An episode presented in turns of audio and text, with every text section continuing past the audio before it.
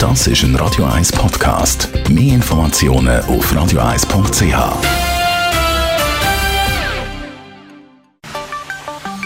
Der Finanzratgeber auf Radio 1 wird Ihnen präsentiert von der UBS.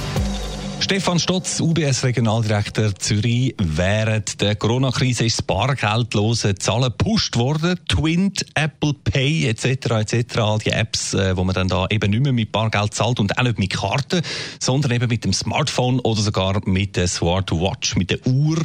So Apps haben also einen Schub erlebt in der Schweiz und viele Leute haben gemerkt, wow, das ist ja nachher eben praktisch. Ich glaube, seitdem ist noch verrückt, wenn man so 10, 20 Jahre retour schaut, oder? Und wir uns vor Augen halten, wie lange es schon Smartphones gibt. Da hat niemand daran gedacht, dass man heute irgendwie mit einer Uhr kann zahlen kann. Oder dass man sogar mal sagt, eigentlich würde ich jetzt lieber nicht meine Plastikkarte zücken, sondern ich nehme äh, halt das Telefon oder durchführen, um eben quasi mit meiner Mobile Pay Funktion dann wirklich auch zu zahlen. Ja. Ähm, sicher in der Schweiz bekannt Twint. Da ist äh, mega fleissig abgeladen worden über die letzten Wochen. Natürlich auch ein bisschen bedingt durch das, dass man das Bargeld nicht mehr so gerne angelangt hat und vielleicht auch ja, sich ein bisschen anders organisiert hat, wenn es darum gegangen ist, einer Kollegin oder einem Kollegen noch irgendwie Geld zu geben oder etwas äh, zu teilen. Was wir auch sehen, ist, dass natürlich immer mehr Unternehmungen, ja, vor allem auch die kleineren, ja, mehr so Twint als Zahlungsfunktion anbietet. Und es ist vielleicht mal noch spannend, wenn wir heute mal darüber diskutieren, was dann hinter Twint eigentlich so steckt.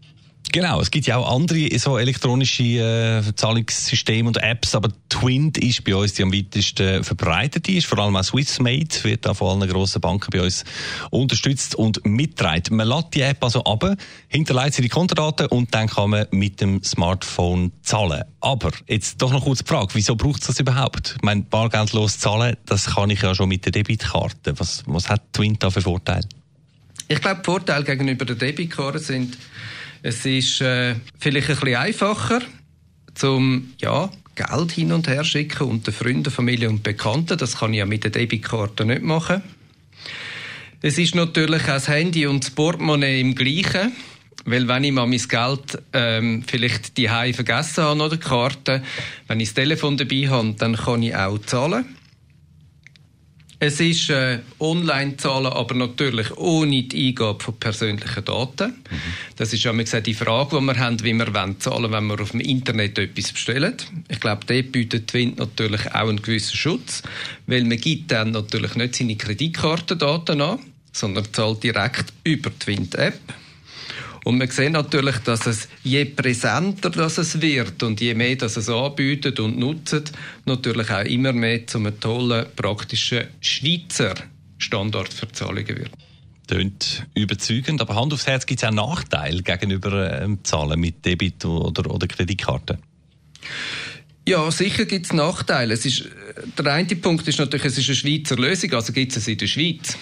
Ähm, aber für das muss ich sagen, ist natürlich, wenn man da in der Schweiz zahlt, ist es eine gute Lösung. Wir müssen aber immer natürlich eine Lösung haben, wenn wir im Ausland sind, unterwegs sind und wollen Zahlungen machen. Ich glaube, dort sind so Debit- und Kreditkarten ganz eine gute Möglichkeit. Und der zweite Punkt ist natürlich, setzt voraus, dass man natürlich eine Mobilfunkverbindung hat oder eine WLAN-Verbindung, dass man dann auch die Zahlung effektiv kann ausführen kann. Wenn man das aber hat, dann ist ja meistens der Fall, da bei uns dann sicher eine gute Lösung. Danke für die Infos zur Bezahl-App Twint. Stefan Stotz von der UBS.